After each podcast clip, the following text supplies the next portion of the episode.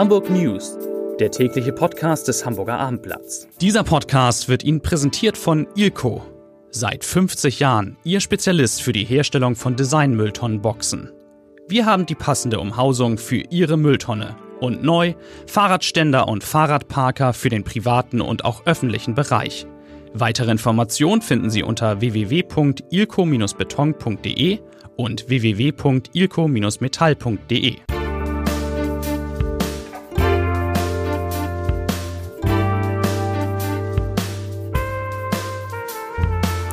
Herzlich willkommen. Mein Name ist Bernd Röttger und ich freue mich auf drei liebe Kolleginnen und Kollegen hier bei uns im Podcaststudio.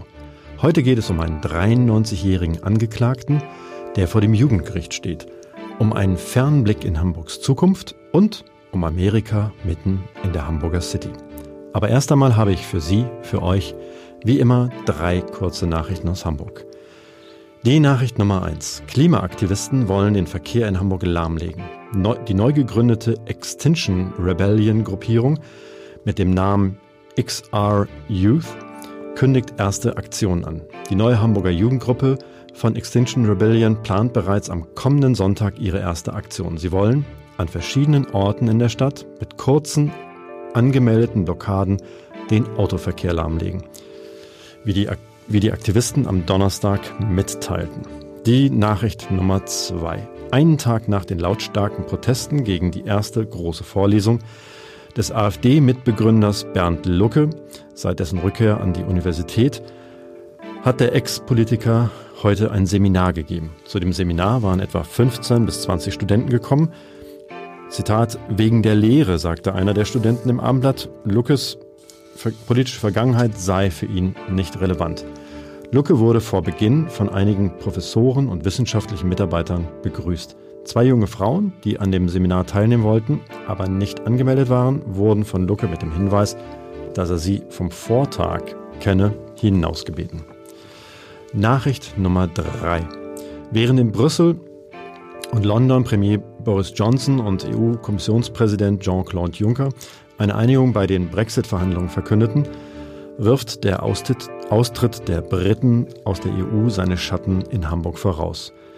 Noch nie sind in Hamburg so viele Briten eingebürgert worden wie bereits in diesem Jahr. Bis Ende September haben 608 britische Staatsangehörige und damit mehr als im gesamten Vorjahr die deutsche Staatsangehörigkeit erhalten, teilte die Innenbehörde heute mit. 2018 wurden 308 Menschen aus Großbritannien eingebürgert, wodurch die Briten den fünften Platz der Herkunftsländer besetzten. In diesem Jahr liege Großbritannien in dieser Statistik erstmals an der Spitze vor Afghanistan und der Türkei. Und jetzt habe ich drei liebe Kolleginnen und Kollegen zu Gast. Ich beginne mit unserer Gerichtsreporterin Bettina Mittelacher. Bettina, du warst heute im, in der Jugendkammer des Landgerichts und hast den wohl ältesten Angeklagten deiner Berufskarriere erlebt. Was genau war das, ist das für ein Prozess, der heute begonnen hat? Also es geht, angeklagt ist ein ehemaliger äh, Wachmann im KZ Stutthof im Zweiten Weltkrieg, Ende des Zweiten Weltkrieges. Der Mann ist heute 93 Jahre alt tatsächlich. Ähm, zur Tatzeit war er 17 beziehungsweise 18 Jahre alt. Und äh, deshalb muss der Prozess vor einer Jugendkammer stattfinden, weil immer das Alter zur Tatzeit entscheidend ist. Das ist ja eigentlich schon ein bisschen grotesk, aber eigentlich das viel Schlimmere oder das, oder das Schlimme sind ja eigentlich die Tatvorwürfe. Ihm wird vorgeworfen, an der Tötung von 5230 Menschen beteiligt bzw. gewesen zu sein bzw. sie unterstützt zu haben. Und zwar war er äh, Wachmann und hatte dort äh, beim bei seinem Dienst auch die Waffe dabei. Er sollte die Leute an der Flucht hindern und äh, die, die, deren Arbeit überwachen. Und deshalb ist er ein Teil der Mordmaschinerie gewesen, so heißt es. Was genau hat heute stattgefunden? Das wurde wahrscheinlich die Anklage verlesen. Gab es schon Äußerungen also es wurde die Anklage verlesen, in der wirklich äh, grausame Details äh, geschildert worden, um was für Tötungen es sich handelt. Genickschüsse, Zyklon B und, und Tausende. Die Anklage redet von 5000 mindestens sind durch das äh, Herbeiführen von lebensfeindlicher Umstände getötet worden. Was also Hunger, Durst, schwerste Arbeit, überhaupt keine äh, hygienischen Verhältnisse, alle äh, katastrophal. Dadurch sind Tausende gestorben. Und äh, der Angeklagte hatte im Rahmen des Vermittlungsverfahrens Angaben gemacht zu den Vorwürfen. Und da hat er gesagt, er äh, sei nicht freiwillig in die SS eingetreten, habe aber tatsächlich dort äh, sein Wachdienst geleistet, habe auch äh, die Gaskammern gesehen und die ausgemergelten Menschen und äh, die hätten ihm leid getan, aber er habe nichts dagegen unternehmen können. Und der Verteidiger hat gesagt, dass sich ja 60 Jahre lang niemand für einen einfachen Wachmann interessiert habe. So war damals die Rechtsprechung, dass solchen Menschen keine Beihilfe zum Mord vorgeworfen werden konnte. Das hat sich jetzt verändert. Aber aus der damaligen Sicht sei sein Mandant eben nicht schuldig gewesen und dass er jetzt angeklagt wird, das stelle sein ganzes bisheriges Leben in Frage, so hat es der Verteidiger gesagt. Der Hinweis auf die damalige Sicht ist natürlich ein bisschen grotesk. Wie hat denn der äh, Angeklagte reagiert? Also konnte man etwas in seinem Gesicht sehen bei der Verlesung des, ähm, äh, der Anklageschrift? Also ähm, es war ein eher unbewegtes Gesicht. Insgesamt muss man sagen, der Mann ist ja 93 Jahre alt. Wenn man ihn so sieht, also nur sein Gesicht wirkt er ähm, jünger muss ich sagen. Und äh, er hat auch eine kräftige Stimme. Allerdings, äh, er wird im Rollstuhl in den Saal geführt und wegen seines fragilen Gesundheitszustandes darf ja auch immer nur maximal zwei Stunden pro Verhandlungstag verhandelt werden.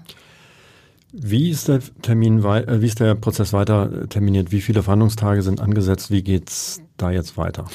Es sind etliche Verhandlungstage bis äh, kurz vor Weihnachten zunächst angesetzt. Äh, am nächsten Verhandlungstag, so hat es die Vorsitzende gesagt, werden äh, Videos in Augenschein genommen, um zu ein, sich einen Eindruck zu verschaffen, äh, wie es damals in äh, Stutthof war.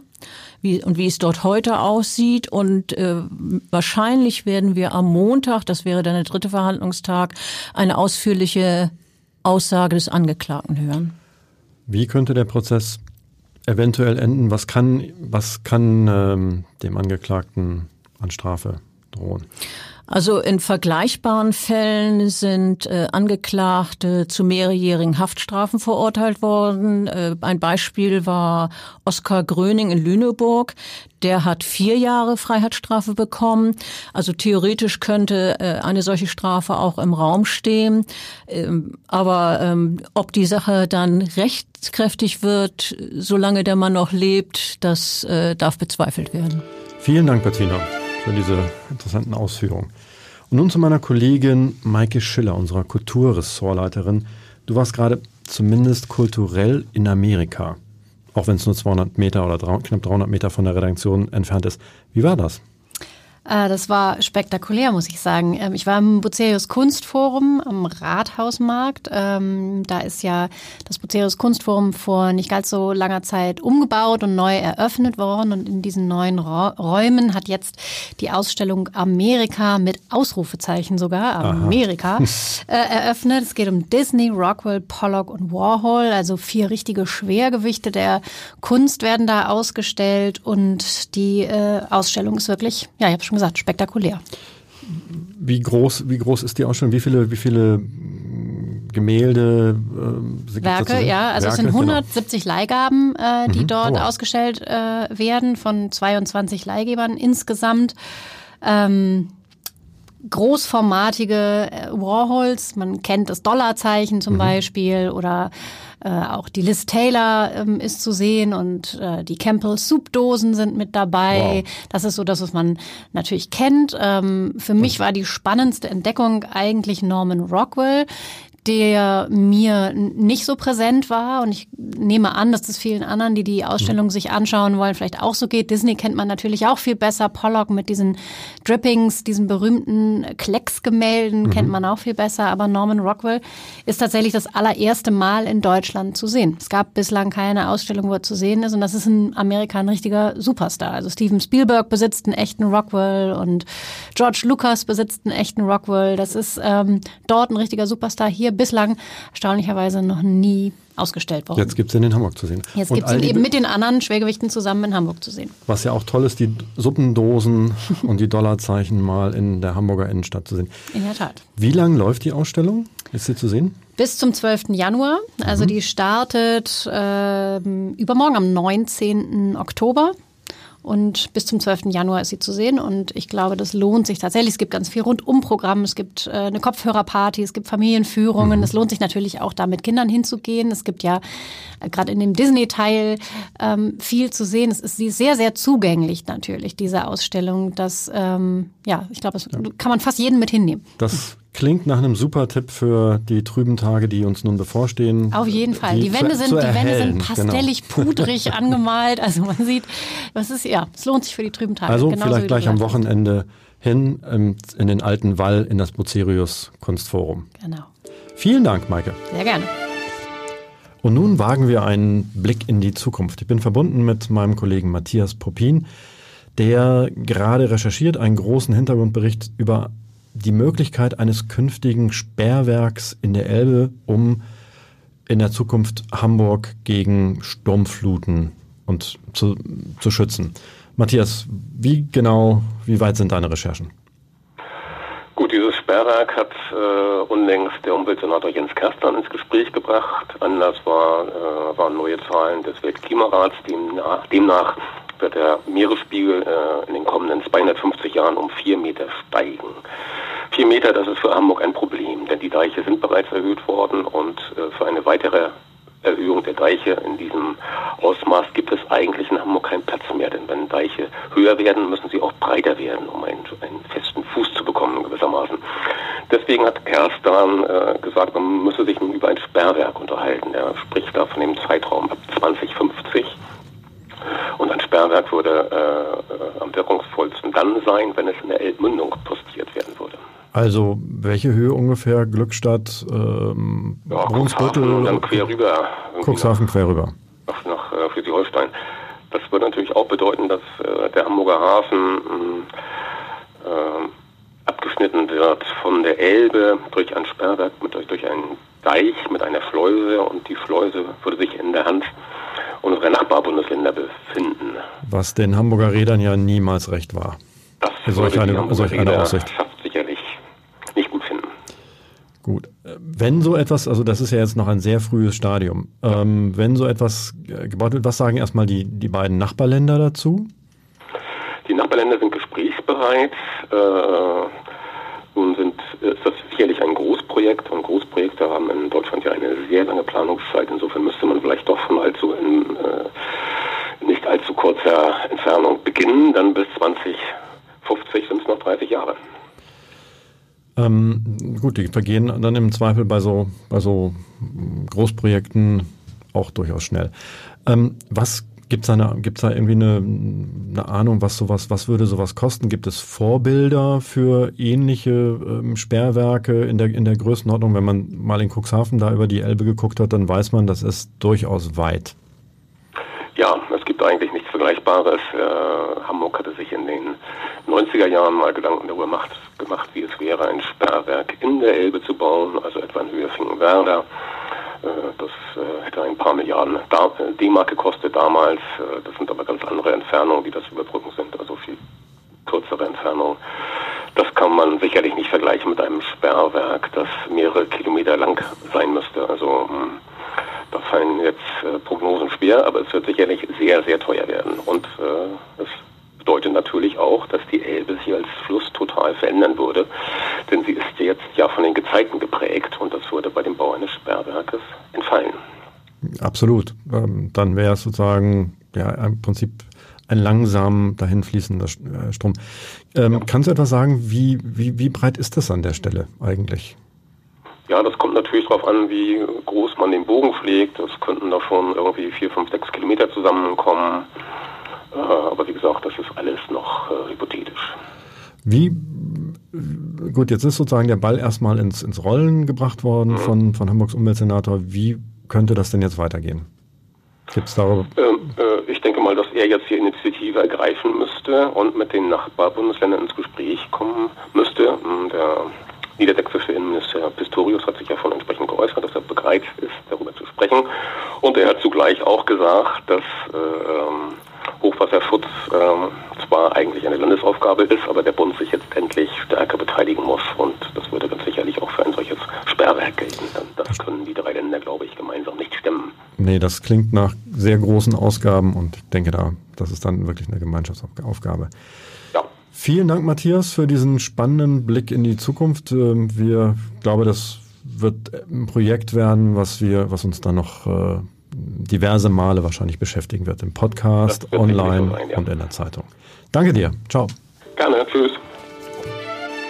Wie immer zum Ende der Leserbrief des Tages. Heute von Kirsten Hedinger. Sie schreibt zum Protest der katholischen Unternehmer um Eugen Block gegen das katholische Erzbistum und die geplante Schließung der Schulen. Das ist Zivilcourage und bürgerliches Engagement par excellence. Nicht locker lassen, um Aufklärung kämpfen und selbst in der Front stehen, persönlich und finanziell. Vermutet wurde es bereits seit der ersten Ankündigung, die katholischen Schulen zu schließen. Jetzt ist es ziemlich sicher. Das Erzbistum könnte, wenn es, wenn es denn wollte, die Schulen weiter betreiben. Unterstützung wird von vielen Seiten angeboten alles abgelehnt. Vielleicht gibt es ja doch noch eine Chance, gerade die Schulen in sozial schwächeren Stadtteilen weiter zu betreiben. Es wäre mehr als wünschenswert. In diesem Sinne, es bleibt mir nur noch eines zu sagen. Ich wünsche Ihnen einen schönen Abend und auf Wiederhören. Bis morgen.